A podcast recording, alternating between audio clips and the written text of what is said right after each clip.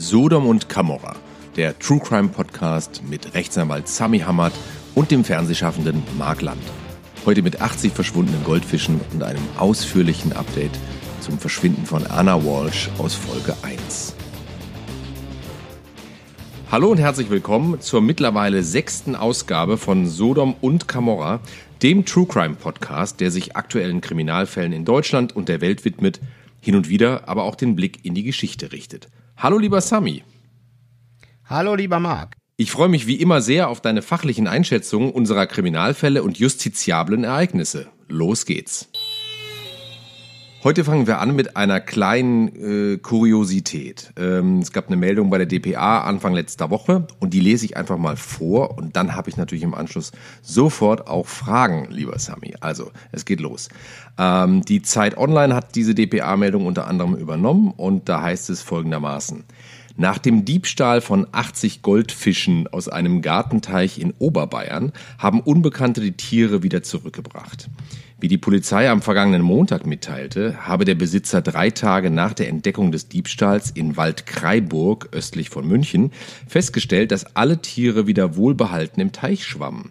Wer sie gestohlen und zurückgebracht hat, blieb den Angaben zufolge zunächst unklar.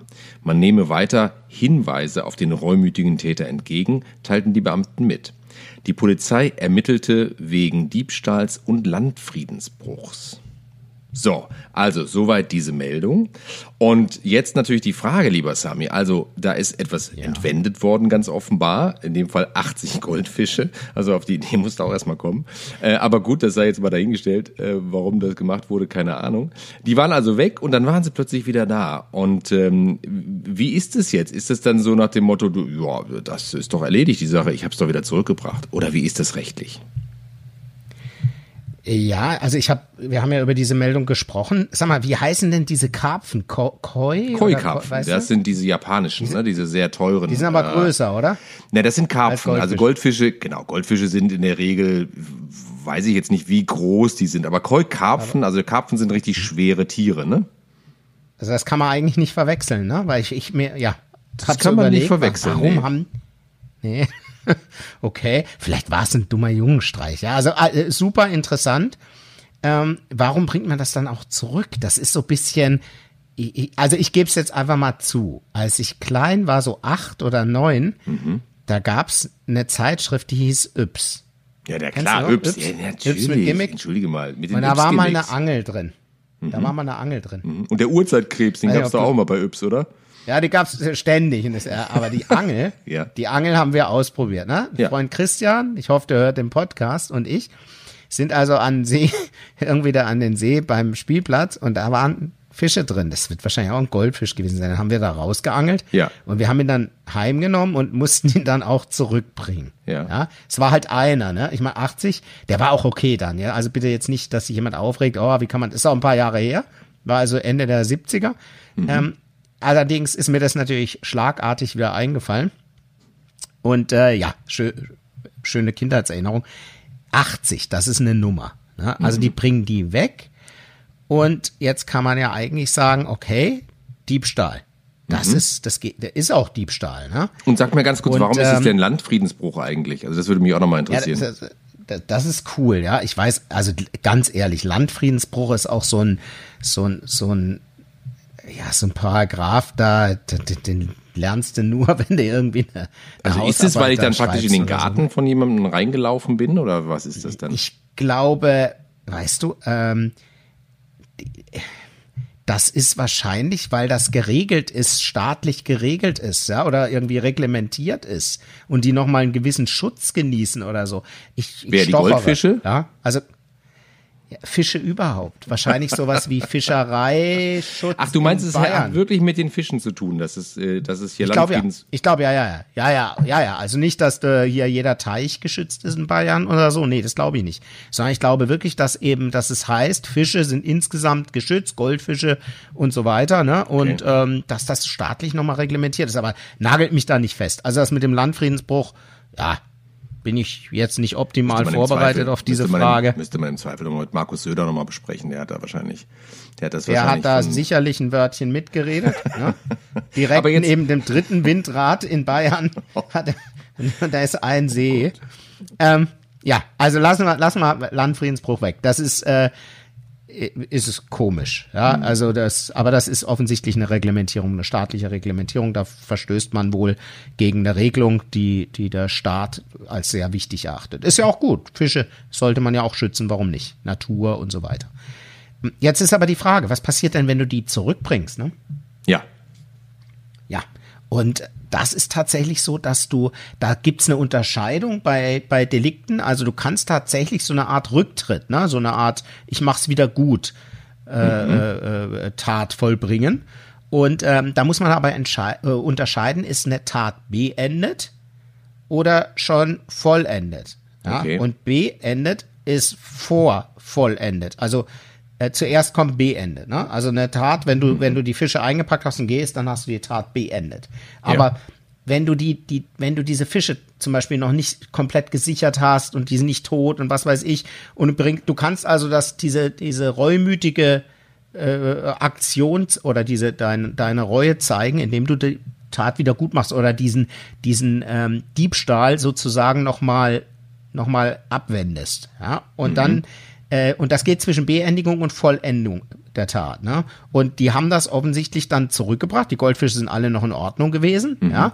Und dann war die Tat, im Prinzip ist die Tat nicht beendet gewesen. Ne? Also in dieser, in, im richtigen Zeitraum. Und da kannst du tatsächlich bis zur Straffreiheit gehen. Also ähm, aber interessant ist doch, aber interessant ist doch, also wenn man die jetzt, sagen wir mal, den, den oder diejenigen erwischt hätte mit den Fischen vor diesem Grundstück, sage ich mal, ja, dann wäre das ja. doch beendet gewesen, denn die, die Fische waren ja, waren ja ganz ja. offensichtlich nicht mehr in dem Teich, wo sie hingehörten. Ja. Ja, dann haben die echt ein Problem. Dann haben die wirklich ein Problem in dem Moment. Okay. Ähm, das ist eigentlich richtig. Also wenn du jetzt, nehmen wir mal an, das waren keine äh, äh Täter, die das ständig machen, keine, mhm. keine Mafia oder so, sondern irgendwelche Lausebuben, die mhm. aber schon 16 sind dann wäre es eigentlich ziemlich klug, wenn du da jetzt dann jemanden siehst vor dir und sagst, jetzt ist Ende, der, der nimmt mich jetzt und dann habe ich Pech gehabt, drehst dich um und rennst dann mit dieser Tüte mit Wasser und Goldfischen ganz schnell zurück und schüttest ihn wieder rein. Ja, aber diese, dieser, dieses Wiedergutmachen muss tatsächlich aus freien Stücken ja. geschehen, auch von dir selbst. Okay. Ja, also da wird dann schon nochmal geschaut, war das auch wirklich deine Intention, mhm. das wieder gut zu machen? Oder warst okay. du einfach der Schlauste von allen und hast gesagt, hahaha, da steht die Polizei, ich renn zurück und schütze wieder rein, bin straffrei. Ne? Jetzt, jetzt, okay, jetzt äh, habe ich folgende Frage. Und zwar, jetzt stelle ich mir vor, ähm, Ladendiebstahl. Also, ich stelle mir vor, jemand mhm. geht in so einen, weiß ich nicht, einen Supermarkt zum Beispiel, ja, und mhm. nimmt sich irgendwie, keine Ahnung, eine äh, ganz tolle Barbecue-Soße und steckt die in die Jacke und das wird gesehen von, weiß ich nicht, von einem Kaufhausdetektiv oder sowas, Supermarktdetektiv über Kameras. Ja.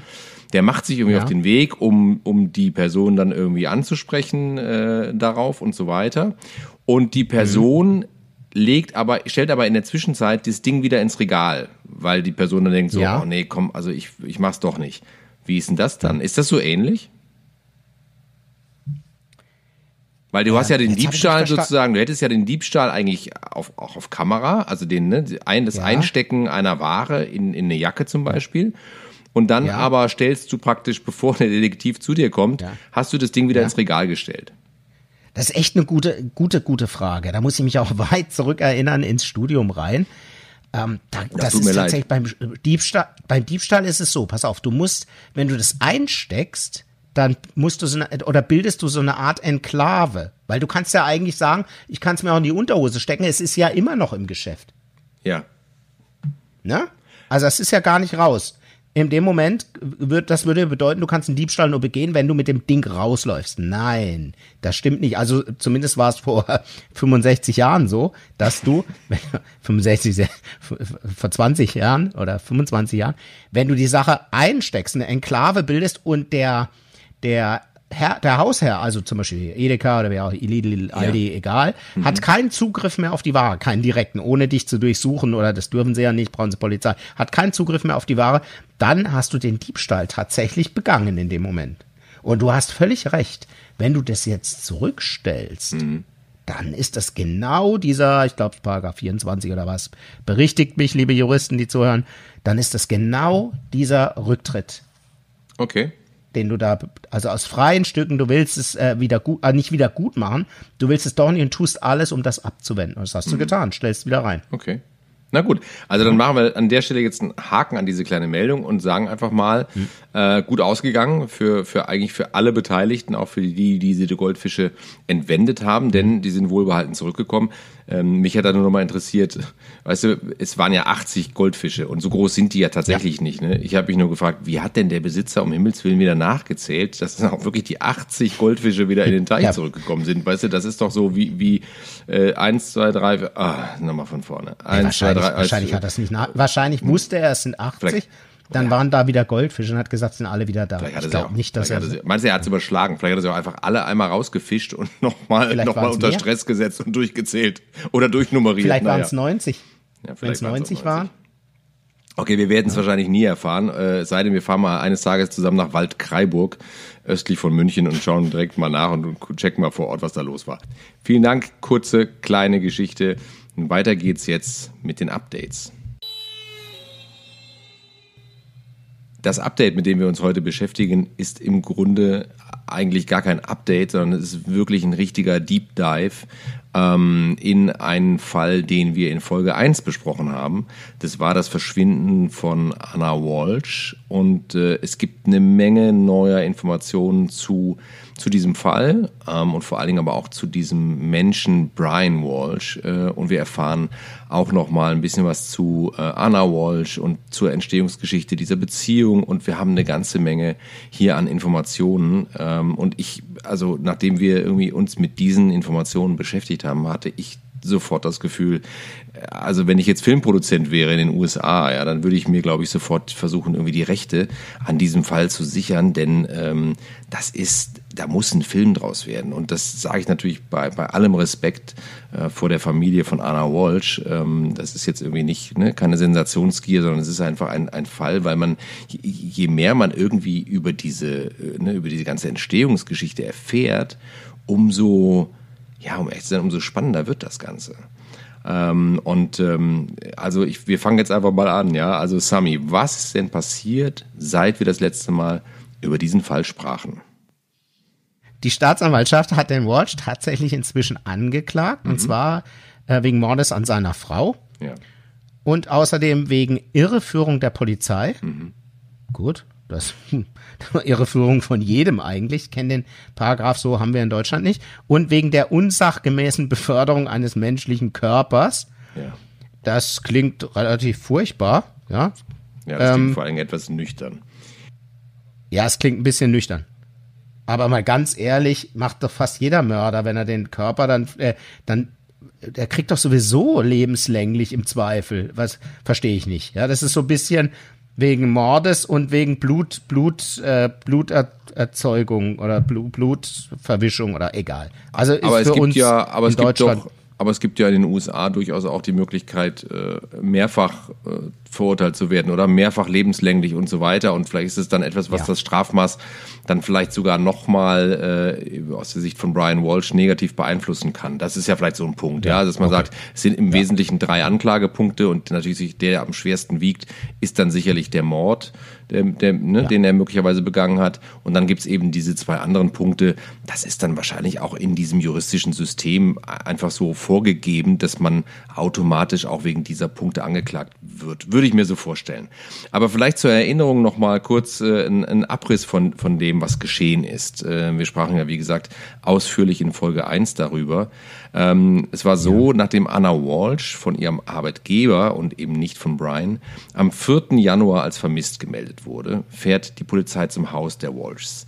Brian gibt an, er habe seine Frau seit den frühen Morgenstunden des Neujahrstages nicht mehr gesehen, als sie aus ihrem Bett aufstand und das Haus in einem Uber oder einem anderen Dienstleister verließ, um nach Logan zu fahren, um einen Flug äh, nach Washington zur Arbeit zu nehmen. Am Neujahrstag, erzählte Brian, habe er Frühstück für die drei Jungen des Paares gemacht, alle zwischen zwei und sechs Jahre alt, bevor er nach Swampscott gefahren sei, um Besorgungen für seine Mutter zu erledigen. Am nächsten Tag, sagte er, sei er nur einmal aus dem Haus gegangen, um mit seinem Sohn ein Eis zu essen. Auf einer Pressekonferenz gab der Polizeichef von Cohasset, William Quigley, bekannt, dass es keine Beweise dafür gibt, dass Anna am Neujahrsmorgen ein Taxi oder ein Uber oder was auch immer genommen habe und auch keinen Flug. Und ähm, vielleicht, sagte Quigley damals der Öffentlichkeit, brauchte die vielbeschäftigte berufstätige Mutter nur eine Pause. Ja, wir brauchen nur einen Anruf von ihr oder jemanden, der mit ihr gesprochen hat. Also da zu dem Zeitpunkt gab es tatsächlich noch, noch die Hoffnung, die ähm, Anna Walsh auch lebend zu finden. Die Freunde des Paares warteten ebenso gespannt auf Neuigkeiten und machten sich natürlich Gedanken, was denn passiert sein könnte. Eine Theorie war, dass Anna irgendwo auf eine Insel geflogen war und darauf wartete, dass ihr Mann, der wegen seiner Geschäfte in rechtliche Schwierigkeiten geraten war, mit den Jungs hinterherflog. Niemand im Freundeskreis vermutete offenbar Schlimmeres. Die Polizei ermittelte da allerdings schon in alle Richtungen. Und das war auch in Cohasset spürbar. Sie baute auf dem Parkplatz äh, eines Ladens in der Nähe des Hauses eine, so eine mobile Kommandozentrale äh, auf und und ließ Beamte mit Hunden durch die Wälder und das trockene Gestrüpp in der Nähe des Hauses der Walshs nach Anna suchen. Äh, auch Taucher wurden eingesetzt, die suchten in einem nahegelegenen Fluss und äh, Hubschrauber waren auch im Einsatz und kreisten über dieser Gegend. Gab auch natürlich direkt ein paar Fernsehteams äh, in den USA, jetzt auch nicht unüblich, ja, die dann mit Übertragungswagen zum Haus der Walshs fuhren, um über den Fall zu berichten, weil die wahrscheinlich schon das Gefühl hatte, hatten, okay, hier ist irgendwie was Größeres im Gange. Und wie wir wissen, und das kann man auch gerne nochmal in Folge 1 nachhören, tauchte Anna bis heute nicht mehr auf und äh, die Indizien deuten stark darauf hin, dass Brian seine Frau umgebracht und dann in Müllbeuteln entsorgt haben könnte. So, und jetzt ähm, kommen wir eigentlich dann noch zu dem, zu dem Update-Teil. Ja, wer ist dieser Brian Walsh, der offenbar äh, zu einem so schlimmen Verbrechen fähig war? Das Boston Magazine hat sich auf die Spurensuche gemacht und zeichnet das Bild eines Menschen, der bis zu seiner Verhaftung alles andere als ein normales Leben führte. Liebe Hörerinnen und Hörer, bitte lehnen Sie sich zurück. Es geht los. The Secret Life of Brian Walsh. Also, los geht's. Brian hatte lange in der Gastronomie gearbeitet und sich in der Stadt einen Namen gemacht, also in der Stadt Boston. Ein ehemaliger Freund in der Restaurantbranche erinnert sich, dass Brian einmal eine Restaurantrechnung von 6000 Dollar muss man auch überhaupt hinkriegen, finde ich, ne? 6000 Dollar für, für einen Abend im Restaurant, ähm, nicht bezahlen konnte, weil es Schwierigkeiten mit der Kreditkarte gab. Und ähm, der hat dann irgendwie eine, eine Uhr als Pfand hinterlassen und kehrte am nächsten Tag zurück bezahlte seine Rechnung in Bar und zahlte nochmal 2000 Dollar obendrauf, damit es sich nicht herumsprach. Ja, wir wissen das nur, weil dieser ehemalige Freund auch da gearbeitet hat in dem Restaurant. Der hatte das also mitbekommen. Ein anderes Mal, sagt dieser Freund, lud Brian sie zum Abendessen in ein Restaurant in Chicago ein und kaufte eine Flasche Wein für 25.000 Dollar. Unfassbar. Also der Brian zeichnete sich nicht nur durch seine Ausgaben auch aus, sondern auch durch seine Kultiviertheit. Er wusste tatsächlich sehr, sehr viel über Wein, über Kunst, sicherlich auch über Musik, ja. Und äh, wann immer jemand aus seinem sozialen Umfeld ein exotisches Ziel als seinen nächsten Urlaubsort erwähnte, dann hatte Brian sofort für jede Location irgendwelche Reisetipps, Hotel und natürlich auch Restaurantempfehlungen er schien auch in der Lage zu sein, nahezu unmögliche Reservierungen zu machen. So bekam er zum Beispiel auf einem spontanen Kurztrip nach Kopenhagen im wohl besten Restaurant der Welt, dem Noma, kurzfristig einen Tisch und ebenso im Noma Pop-Up in Tulum, Mexiko. Ja, da krieg ich wahrscheinlich keinen Tisch, ne? Du auch nicht. Äh, nee, äh, da kriegen Im wir Noma. keinen. Also ich würde nicht ausschließen, dass man da vielleicht irg irgendwann mal einen Tisch kriegen könnte, aber ähm, ja. sicherlich nicht kurzfristig. Ich glaube, das ist tatsächlich unmöglich und ähm, da will man schon fast wissen, wie er das angestellt hat. Aber kennst ähm, du kennst du das Noma? Also ja, sagt dir also, das was? Ja, das sagt Echt? mir was. Ja. Hm. Das sagt mir was, ähm, weil ich aber auch äh, so, weißt du, so, so Food-Dokumentationen und so äh, mir auch hin und wieder anschaue ja. oder Chef's Table und so. Und da gibt es halt immer wieder Restaurants, die da äh, auf, aufploppen. Und dazu gehört auch das Noma in, in Kopenhagen tatsächlich. Also zurück ah, zu cool. Brian. Brian wollte prominent sein und gleichzeitig sollten die Leute von ihm persönlich gar nicht so viel wissen. Ähm, er erzählte den Leuten oft, dass er wohlhabend und persisch sei und sagte auch, dass er ein Haus in der Beacon Street in Boston besaß. Äh, ein fünfstöckiges, 550 Quadratmeter großes Haus. Mit ein oder zwei seltenen Ausnahmen, sagte der enge Freund aus dem Restaurant, hat Brian allerdings nie jemanden dort reingelassen. Ja, die Quelle von Brians Reichtum war übrigens auch ein Rätsel. Auf Nachfragen waren seine Erklärungen oft unterschiedlich und sehr vage. Laut ehemaligen Freunden sagte Brian, er habe mit Kunst gehandelt. Er behauptete auch, dass er und ein College-Mitbewohner einen Flugticket-Service für fast 200 Millionen Dollar an Expedia verkauft hätten, als er in den 20ern war. Ja, ein anderes Mal erzählte er, er habe sein Geld mit Ölfeldern in, Papua, in Papua-Neuguinea, ich kann es kaum aussprechen, und der Halbinsel Yucatan verdient. Sein Spitzname unter Bekannten, so der Restaurantfreund, war dementsprechend internationaler Mann des Mysteriums.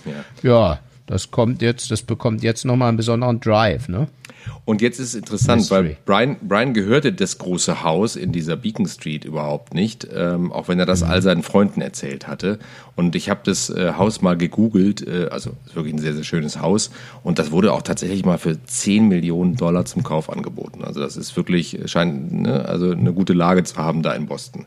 Seine Mutter Diana äh, oder Diana äh, war die Besitzerin und sie erlaubte ihm dort mit ihr zu leben. Äh, Brian gab derweil viel Geld aus, Freunde allerdings bekamen auch mit, wie Schecks platzten oder er Probleme mit seinen Kreditkarten hatte. Er hat sich von vielen Leuten Geld geliehen, sagt Brians ehemaliger bester Freund und fügt hinzu, dass Brian oft seine Buchhalter und Vermögensverwalter für seine finanziellen Probleme verantwortlich machte. Amy Traverso, das ist die Chefredakteurin äh, von so einem Food Magazine, die sagte, er kaufte sich immer Zeit. Ich spürte ein emotionales Bedürfnis hinter all der Extravaganz und den vielen Ausgaben.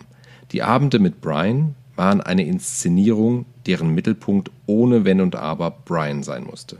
Und alle mussten ihm dafür dankbar sein. Also da merkt man schon, dass da ganz schön, ganz schön was in, in ihm los war. Ja. Aber bitte, Sami. Ja, ja. Ja, dieses Bedürfnis nach Aufmerksamkeit äh, könnte in einer schwierigen Kindheit verwurzelt sein, sagen Leute, die Brian nahestehen. Er erzählte Freunden, dass seine Eltern ihn während seiner Kindheit körperlich und emotional misshandelt hätten. Laut Brian sagt ein Restaurantfreund, schlug Brians Vater ihn und sagte ihm ständig, er sei ein Versager. Ja, das, das, äh, hör, da, oder das sieht, sieht glaube ich, jeder, der diese Story hört, ähm, oder denkt auch jeder, ne, da, da muss echt, echt tief, tief verwurzelt was sein. Anna Walsh hat das wohl später auch nochmal in einem Schreiben aufgenommen das sie als Unterstützung für ihren Mann in einem Gerichtsverfahren eingereicht hatte, in dem es um Bryans Geschäfte ging. Ein, und das ist jetzt zitiert, ja, aus dem Schreiben. Ein tiefes Schamgefühl beherrschte sein Leben, schrieb sie. Ihm wurde beigebracht, zu lügen, sich zu verstecken. Ihm wurde gesagt, dass er ein Verlierer sei, dass seine Eltern ihn nicht hätten haben sollen, dass er keine Chance habe, im Leben etwas aus sich zu machen und dass er ein hoffnungsloser Fall sei. Laut einer eidesstattlichen Erklärung des engen Freundes seines Vaters verbrachte Brian sogar einige Zeit in einer psychiatrischen Klinik, wo er als Soziopath äh, diagnostiziert wurde. Ja, also ich, ich, ich äh, schiebe hier mal kurz ein oder ich definiere mal kurz Soziopathie, nur dass, dass wir da auf dem gleichen Level sind. Die Soziopathie wird durch drei wesentliche Merkmale charakterisiert. Das ist zum einen Beeinträchtigung im zwischenmenschlichen Bereich, Dazu gehört Manipulieren, Betrügen etc. Zweitens Probleme im affektiven Bereich, das Empathiemangel, Rücksichtslosigkeit, verflachter Affekt, Mangel an Schuld und Reue. Und zum dritten Impulsivität und antisoziales Verhalten, kriminell, andere ausnutzen, Verantwortungslosigkeit. Wenn man das hört, Marc, das denkt man doch, könnte passen, ne? Ja, also, also um ehrlich zu sein, total. Ja, ich glaube, da kann man an all ja. diese ganzen Adjektive, die du jetzt gerade vorgetragen hast, kannst du im Grunde wirklich so einen kleinen Haken machen. Ja, stimmt, stimmt, ja, ja stimmt, betrügen, stimmt, manipulieren, stimmt, stimmt, stimmt, äh, ausnutzen, ja. Also das ist wirklich, das ist wirklich, ja, leider auf dem Punkt tatsächlich. Ähm, von anderen akzeptiert zu werden, war für Brian das Überleben, sagt dieser Freund, den wir jetzt schon öfter zitiert haben, und fügt hinzu, dass Geld gar nicht Brians Antrieb war, sondern etwas, das er verwendete. Also Geld war etwas, was er verwendete, um Beziehungen aufzubauen und Akzeptanz zu erkaufen. Und es gab eine Sache, die Brian den Leuten über sich erzählte, die wahr war, zumindest fast.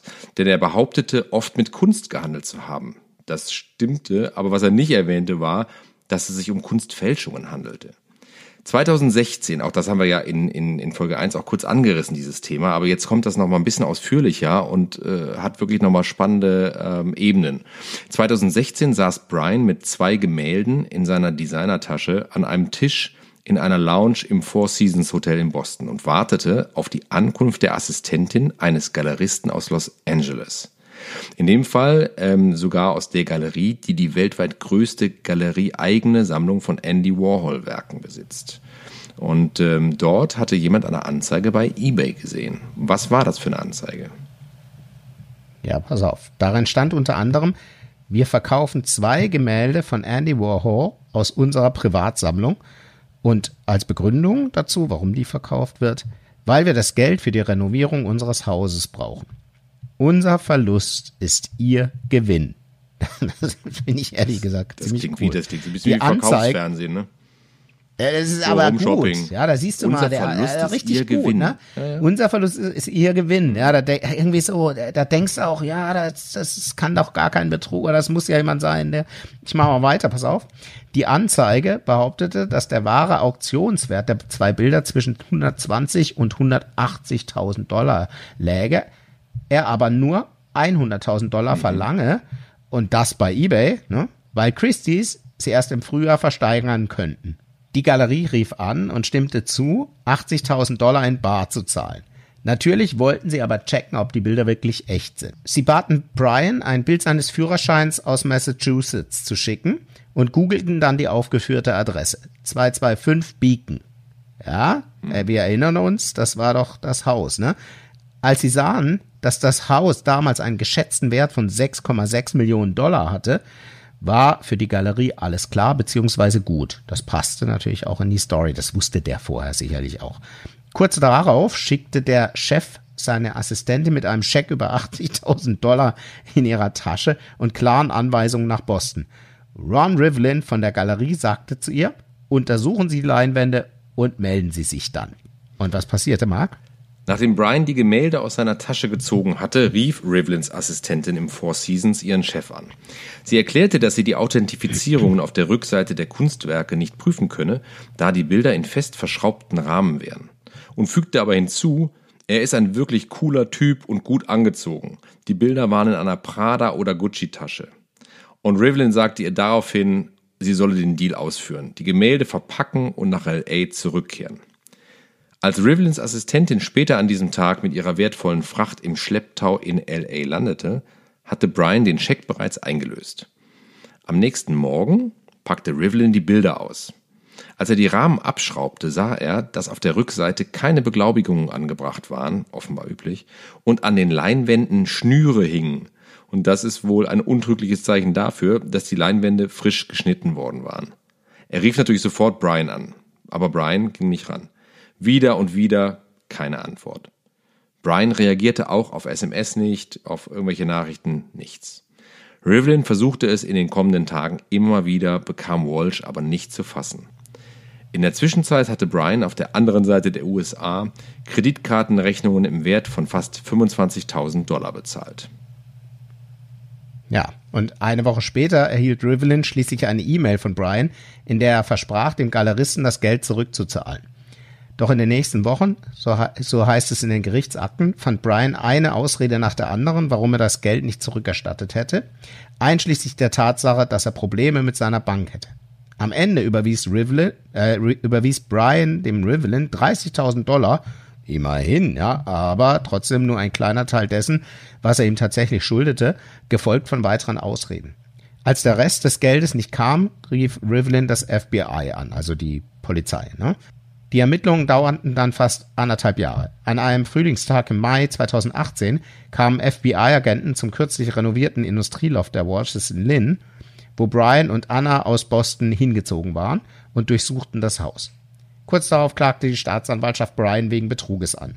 Die Behörden statteten Brian als Bedingung für seine vorgerichtliche Bewährung mit einer elektronischen Fußfessel aus. Das bedeutet also, dass er sozusagen auf Kaution oder vorgerichtlich eben auf freiem Fuß bleiben darf. Ne? Aber Und so eine Fußfessel- Fußfessel ist nichts Schönes. Genau, aber das heißt ja, Fußfessel heißt ja auch, er darf dann, muss dann im Zweifel im Haus bleiben, oder? Also das heißt, die sehen, die können ja dann tracken, wo er sich bewegt, ne? Die, Oder zumindest Genau, können die einen die Radius festlegen, vorgeben. indem man sich, indem man sich bewegen können, darf. genau, die können, können, das ist genau, genau das. Du kannst natürlich immer sehen, wann er zu einer Arbeit Ja. geht oder was ihm genehmigt ist, ne? Ah ja, okay, Ja, genau. genau. Also im Laufe dieser Ermittlungen kam dann auch immer mehr zutage. Offenbar hatte Walsh schon mehr als fünf Jahre lang betrogen. Laut Gerichtsakten hatte alles auf einer Reise nach Südkorea im Jahr 2011 begonnen, wo er die Familie seines College-Freundes davon überzeugt hatte, ihm drei Andy Warhols, zwei Keith Herrings und eine chinesische Statuette zu geben, plus Echtheitszertifikate. Er hatte der Familie versichert, dass er die Kunstwerke in ihrem Namen verkaufen könne. Und jetzt kommt's. Als Brian in die Vereinigten Staaten zurückkehrte, stellte er einen erfahrenen Fälscher aus New York ein, um die Warhols zu kopieren. Das ist doch, das ist ja crazy. Von da an nahm der Betrug seinen Lauf. Er zeigte potenziellen Käufern die Originale und die Zertifikate und verkaufte ihnen dann aber die Fälschungen. Und das machte er offenbar zahlreiche Male auf, sogar auf zwei Kontinenten, bis ihn das FBI schließlich erwischte. Ja. Und mit dieser Betrugsmasche richtete Brian einen wirtschaftlichen Schaden von einer Viertelmillion Dollar an und natürlich musste er die Originalgemälde an die koreanischen Besitzer zurückgeben. Aber was schlimmer war, ihm drohte eine Gefängnisstrafe. Wenige Wochen nach der Anklage traf er sich mit einem Kumpel, der in der Gastronomie arbeitete und sprach mehr als vier Stunden mit ihm. Laut dem Freund gestand Brian, dass er kein Hund Kunsthändler war, wie er den Leuten erzählt hatte, sondern ein Kunstbetrüger und dass er in rechtlichen Schwierigkeiten steckte. Wie sich der Freund erinnerte, sagte Brian, alles an mir ist erfunden. Ja, Ja. Es dauerte allerdings nicht lange, bis Brian eine neue potenzielle Einnahmequelle fand. Im September 2018 erfuhr Brian, dass sein Vater auf einer Reise nach Indien gestorben war. Ein paar Tage später fuhr Brian mit seiner Frau Anna zum schönen Haus des Vaters, das direkt am Meer lag. Laut Gerichtsakten befanden sich in der Mitte des Schreibtisches von Brians Vater Papiere mit der Aufschrift Will of Thomas M. Walsh III.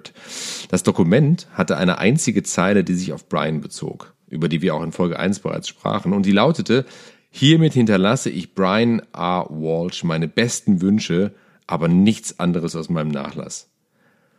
Das war keine große Überraschung, denn Brian war seit mehr als einem Jahrzehnt mit seinem Vater entzweit, nachdem sein Vater ihn beschuldigt hatte, ihn um fast eine Million Dollar aus einem gescheiterten Immobiliengeschäft betrogen zu haben. Laut einer eidesstattlichen Erklärung eines engen Freundes von Brians Vater war die Enterbung die logische Konsequenz aus dem Verwürfnis und so eine Art Payback. ja. Und allerdings, äh, jetzt wird's wieder bizarr. Äh, Brian war nicht bereit, die Entscheidung seines Vaters zu akzeptieren. Ne? In den Gerichtsakten steht, dass er bestritt, jemals das Testament seines Vaters gesehen zu haben. Und kurz nach seinem Besuch in Thomas Walshs Haus an diesem Tag reichte er in Plymouth County Unterlagen ein, in denen er beim Gericht beantragte, ihn als einziges Kind seines Vaters zum alleinigen Nachlassverwalter zu ernennen, da es angeblich kein Testament gab. Im Dezember 2018 stimmte das Gericht dem zu. Was wir an dieser Stelle nicht wissen, ist, ob äh, Anna Walsh das mitbekommen hat als Ehefrau und toleriert hat. Das, das wissen wir einfach nicht. Ähm, Nachlassverwalter, mal kurzer Einschub. In Deutschland bist du als Nachlassverwalter so ein bisschen zur Neutralität verpflichtet, musst, da darfst das Geld nicht irgendwie raushauen und so weiter. In den USA könnte das durchaus anders definiert sein. Ja? Aber ich mache mal weiter. Am ersten Geschäftstag des neuen Jahres 2019 ging Walsh laut Gerichtsakten zu einer Filiale der Santander Bank und leerte das Konto seines Vaters in Höhe von knapp 80.000 Dollar. Später lud Brian Fotos mit mehr als 100 wertvollen Gegenständen seines Vaters hoch und veröffentlichte online eine Anzeige für einen Immobilienverkauf. Er listete Merona-Glas, Perserteppiche, chinesische und asiatische Kunst auf, bevor er die Immobilienverkaufsanzeige mit den Worten beendete, Bonusauto zum Verkauf, außerdem eine große Menge Schmuck, die gerade entdeckt wurde. Ich werde bald Bilder posten und das Ganze mit zehn Ausrufezeichen. Er war offenbar regelrecht euphorisiert. Aufgrund der Anzeige kamen dann viele Schnäppchenjäger zum Haus des Vaters und sahen sich den Schmuck an, schauten die Perserteppiche an und prüften die Kunstwerke auf Echtheit. Und jetzt wird's erneut spannend, denn was Brian nicht wusste, war, dass Jeffrey Ornstein oder Ornstein, ich denke Ornstein, ein enger Freund seines Vaters, vor Brian im Haus seines Vaters gewesen war und auch das Testament entdeckte. Da er dem einzigen Sohn seines lieben Freundes nicht traute, machte er Fotos davon. Ornstein ging zu den Behörden und das Nachlassgericht erklärte daraufhin im Februar 2020, dass Ornsteins Foto von Thomas Walshs Testament gültig sei, beziehungsweise Be Beweise, ja, dass, äh, dass das, äh, was der Brian da vorbrachte, eben nicht korrekt ist. Ne? Ein Jahr später bekannte sich Brian im Zusammenhang mit dem eben beschriebenen Kunstfälschungsfall für schuldig und wurde bis zu seiner formellen Verurteilung unter Hausarrest gestellt.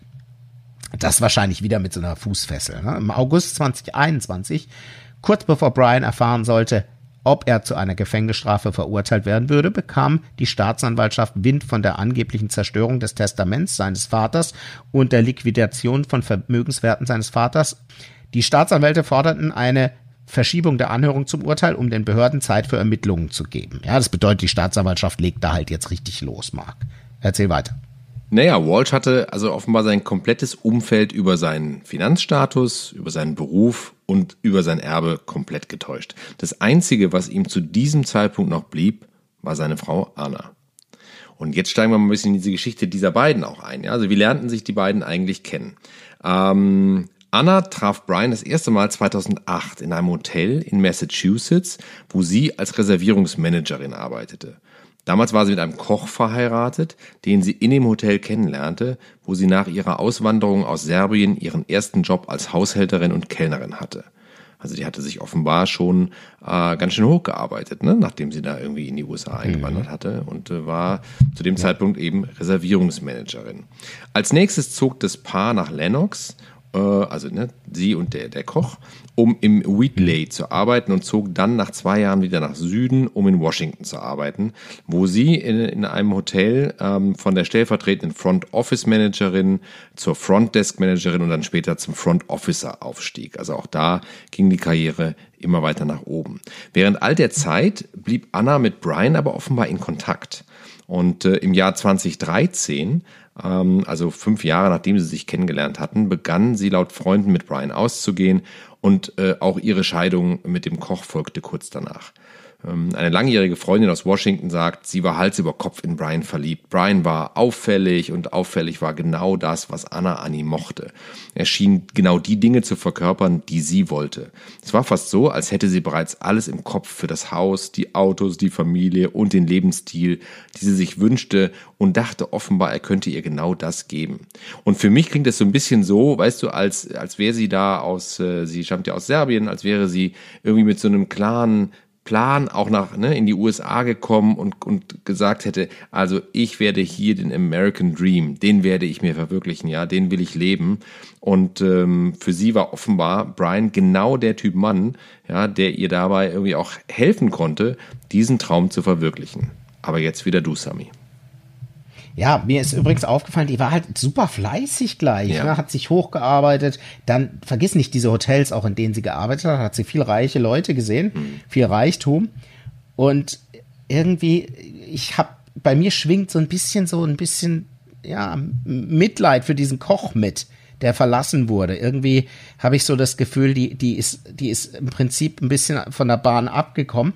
Und da hat Brian war wohl nicht ganz unschuldig daran, man sagt ja auch diese diese Symptome, die oder diese Krankheit, diese die die diese Missstände, die er aus seiner aus seiner, aus seiner Kindheit mitgebracht hat, die können durchaus, durchaus auch dazu führen, dass diese Menschen äußerst eloquent auftreten, gerade wenn sie eine gute Phase haben und so weiter, andere überzeugen können und auch offensichtlich andere in ihren Bann ziehen können. Aber ich mache mal weiter. Das waren nur so meine Gedanken dazu. Das ist ja genau richtig, was du sagst. Also ähm, ja. die hat sich natürlich von ihm praktisch auch ein bisschen einfangen lassen, ein Stück. Ja, also ähm, ja, denn, ja, denn was wir ich, von dem, was wir ja äh, gelernt haben, auch ne, was Soziopathie, du hast es ja eben gesagt, auch Menschen zu täuschen, ja, etwas vorzugeben, was man im Zweifel nicht ist. Das hatte er Brian offenbar perfektioniert und insofern ist es natürlich dann und, und diesem und diesem Charme oder dieser Eloquenz, wie du es genannt hast, ist sie offenbar erlegen und hat einfach gedacht, okay, das ist ein, das ist ein reicher amerikanischer Mann, der mir, den ich mag zum einen natürlich und der mir helfen kann, diesen Traum hier ja äh, zu verwirklichen. Ja. Wie ging es weiter? Das Paar verbrachte einen Großteil der Jahre 2013 und 2014 damit, um die Welt zu reisen und in Fünf-Sterne-Hotels zu übernachten. Mhm. Ja, Im Dezember, ja, ganz anders als wir. Im Dezember 2015 heiratete sie dann tatsächlich, heirateten die, sie tatsächlich. Laut einem Zeugen heiratete das Paar vor ein paar Dutzend Familienmitgliedern und Freunden. Allerdings war offenbar nicht ein Mitglied von Brians Familie anwesend gewesen, nicht mal seine Mutter, zu der Anna dann ins Haus zog, weil Brian dort nach wie vor wohnte. Ein paar Monate später bekam sie ihren ersten Jungen. Ja, da ist halt die Frage, warum war die Mutter nicht da? Und ich glaube nicht, dass das an der Anna gelegen hat und auch nicht daran irgendwie, sondern eher vielleicht, dass sie auch signalisieren wollte, pass mit dem auf, ja. Wir wollen nicht, dass du den heiratest zu deinem Schutz. Aber gut. Das große Haus, von dem ja schon mehrfach die Rede war, hatte mehr als genug Platz für die junge Familie und Brians Mutter und trotzdem gab es offenbar immer wieder Differenzen zwischen Anna und Brians Mutter. Ah, das ist interessant, ne? Hm. Im Herbst 2016 habe Anna dann wohl darauf bestanden, dass er zum ersten Mal in seinem Leben das Nest und seine protzige Adresse hinter sich lassen müsse. Okay, vielleicht wollte sie auch bisschen Chefin im eigenen Hause sein nach der Heirat und so und die Mutter, ja, ist auch nachvollziehbar. In den nächsten Jahren baute Anna ein Immobilienportfolio mit Häusern auf, die das Paar entweder tauschte, und das ist üblich in den USA, oder vermietete. Die Wahrnehmung unter den Nachbarn in Cohasset war, dass Anna beeindruckender war als Brian. Jeder schien zu denken, dass Anna die klügere der beiden sei, sagte eine Nachbarin. Und ja, Marc, das, ja. Nach, nach ja, außen. Wie bei uns beiden, ne? Da denkt man auch, ja, dass ich der Klügere sei. das bist du ja auch. Das ist ja, das ist ja einfach so. Ja. Ähm, nach außen, nach außen sah alles nach heiler Welt aus. Allerdings wollte Anna wieder zurück nach Washington und nahm dort einen Job bei einem Maklerbüro an und ähm, verkaufte, und das ist interessant, sie verkaufte das Haus in Cohasset und Brian und die Jungs zogen in ein Mietshaus in Cohasset, wo Anna ihre Wochenenden verbrachte, bevor sie für die Arbeitswoche nach DC reiste und darauf wartete, dass Brian seine rechtlichen Probleme löste, damit er und die Jungs dann zu ihr in ihr neues Zuhause kommen konnten. Also es war für sie war offenbar klar, wir bleiben nicht in Cohasset, ich will nach Washington und ihr kommt mit. Das Pendeln und die Entfernung von ihrer Familie begann Anna zu zermürben. Abgesehen davon wussten jedoch nur wenige Menschen von Problemen in ihrer Ehe, denn vor der Hochzeit von Anna und Brian ging eine Reihe, gab es schon ein paar Probleme. Als sie sich trafen und Anna in DC lebte, meldete sie der Polizei, dass ihr Freund aus Boston telefonisch gedroht hatte, sie und ihre Freundin zu töten. So, das ist ja schon irre. Ja? Also offenbar ja hatte er, also interessanterweise hat sie Brian nicht namentlich genannt bei dieser Meldung und es erfolgte auch keine Anklage, weil Anna sich nämlich später weigerte, mit den Behörden zu kooperieren. Aber es muss ja irgendwas passiert sein, dass er ihr am Telefon gedroht hat, äh, ich bringe dich und deine Freundin um. Und es könnte auch körperliche Gewalt bereits vor dem Verschwinden von Anna eine Rolle gespielt haben, denn es gibt ein Bild, das sie 2018 bei Instagram postete, mit der Unterschrift milde Gehirnerschütterung, verletzte Hüfte und ein Cut. Hashtag Verletzlichkeit.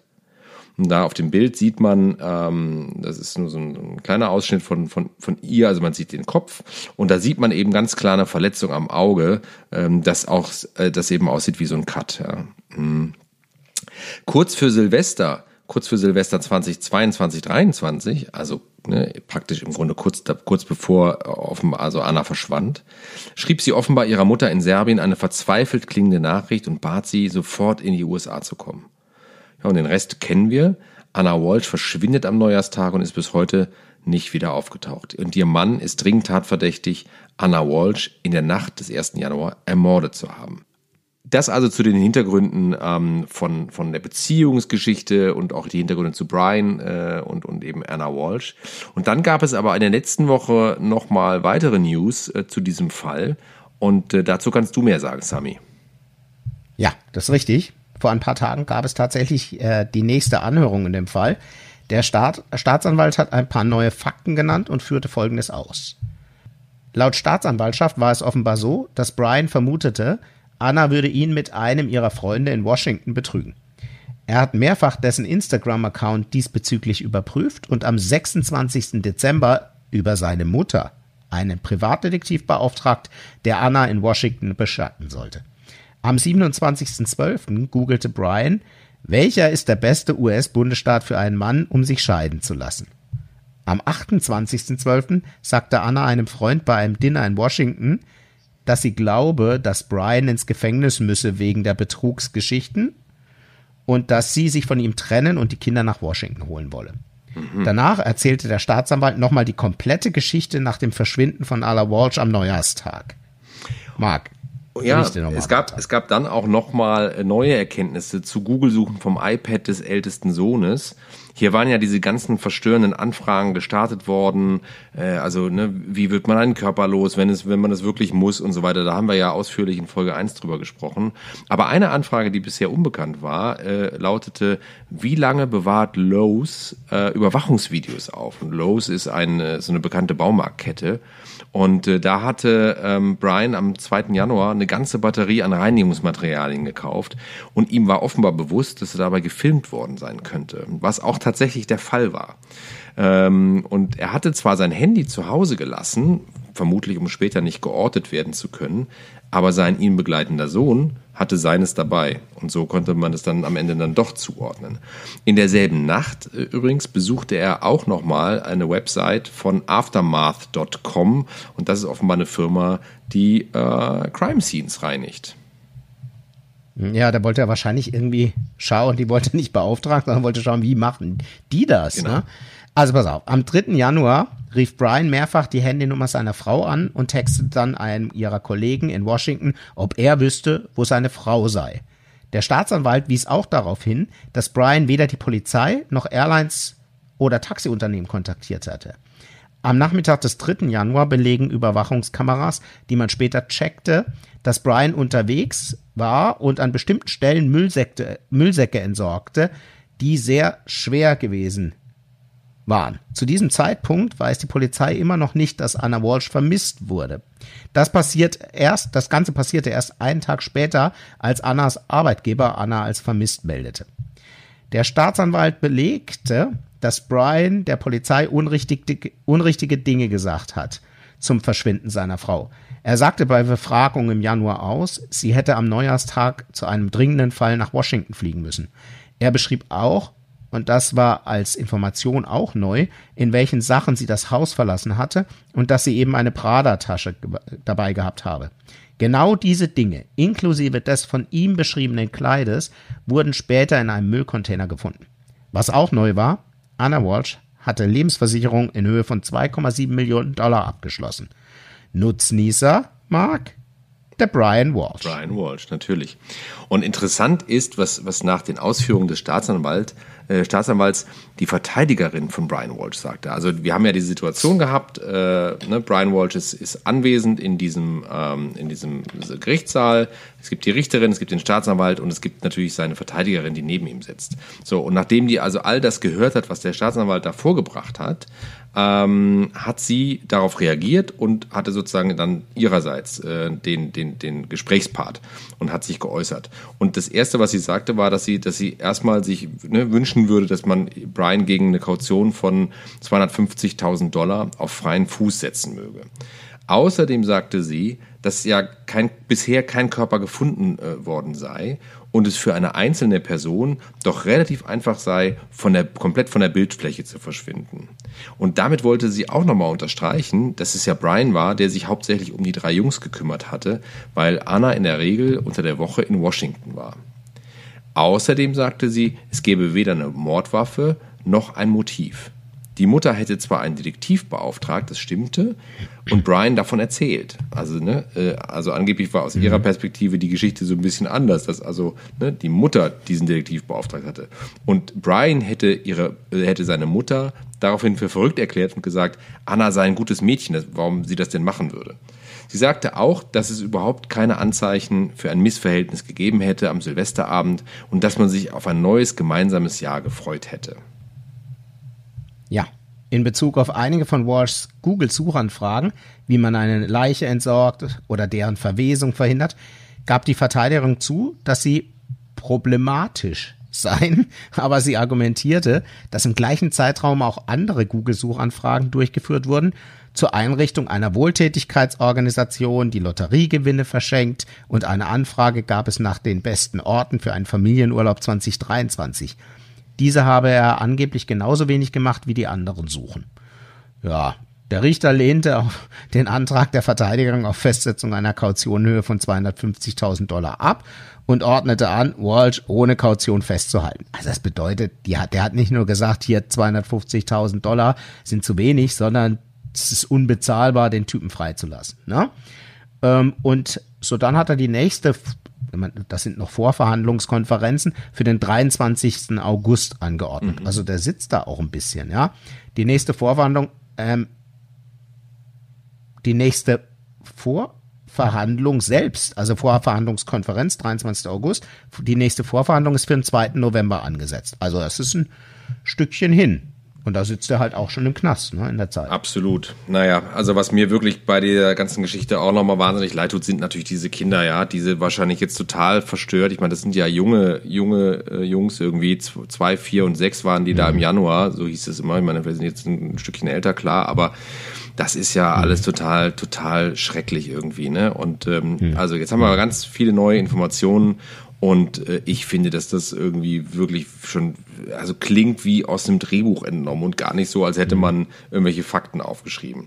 Naja, also wir werden sehen, wie diese Sache am Ende ausgeht. Und ähm, du hast das ja eben schon angedeutet, ähm, diese Tatsache, dass äh, jetzt auch die Richterin, in dem Fall ist es eine Richterin, ähm, gesagt hat, also eine Kaution auf Kaution raus und so weiter, das wird nicht passieren. Ähm, das ist für dich schon etwas, was du deutest, oder? In Richtung, äh, oder ist das jetzt zu forsch von mir? Also, ich, ich glaube, jeder hat da bei, bei den Tatsachen, die da aufgezeigt werden, gut, da fehlt die Leiche, das ist richtig. Alles andere spricht echt gegen den Brian mhm. und seine Verteidigerin kommt mit so weichen, Du hast das mal bei uns in, in den Vorgesprächen so gesagt, die, diese weichen Argumente, ja, ja, oder weichen Attribute, ne? Also äh, das, das ist auch richtig. Das ist, ich habe so das Gefühl, die versucht schon am Strafmaß zu arbeiten und nicht an der Bestrafung an sich. Also Bestrafen ja oder nein. Ne? Mhm. Ne? Ich fand das interessant. Ich fand das sehen. interessant, ähm, wenn man sich dieses Video anschaut und äh, wir können das in den Shownotes verlinken ähm, von dieser mhm. von dieser Anhörung. Ich finde interessant, ähm, wie so die Körpersprache und auch die ganze der ganze Ausdruck und die Erscheinung und so, ja, wie, wie die sich unterscheiden äh, zwischen Staatsanwalt und äh, der Verteidigerin. Also der Staatsanwalt, ja. der steht da und der trägt das also praktisch ja. mit einer mit einem wahnsinnigen Selbstbewusstsein vor und der hat natürlich auch wirklich einfach die Fakten so auf seiner Seite. Und dann kommt sie irgendwann und äh, ist dann fast schon verlegen. Also man hat das Gefühl, ähm, dass sie jetzt im Grunde schon sagt, ja, also diese Google-Anfragen, das ist, äh, ja, da stimmt, ist natürlich komisch und so, aber da wurden auch ganz andere Google-Anfragen gestartet von diesem iPad ja. und, äh, und das hätte der Brian ja auch niemals gemacht und so. Also es ist wirklich, ne, ich weiß gar nicht, wie man das deutet, aber jetzt für mich als Laien ähm, habe ich schon das Gefühl, dass sie, dass sie einfach auch schon einen schwächeren Eindruck macht. Alleine von dem, wie sie spricht, wie sie, wie sie sich so bewegt, wie sie agiert all das ist schon, also für mich alles andere als irgendwie, äh, ich verteidige hier den Brian und ähm, der war das nicht und das werden wir am Ende herausfinden.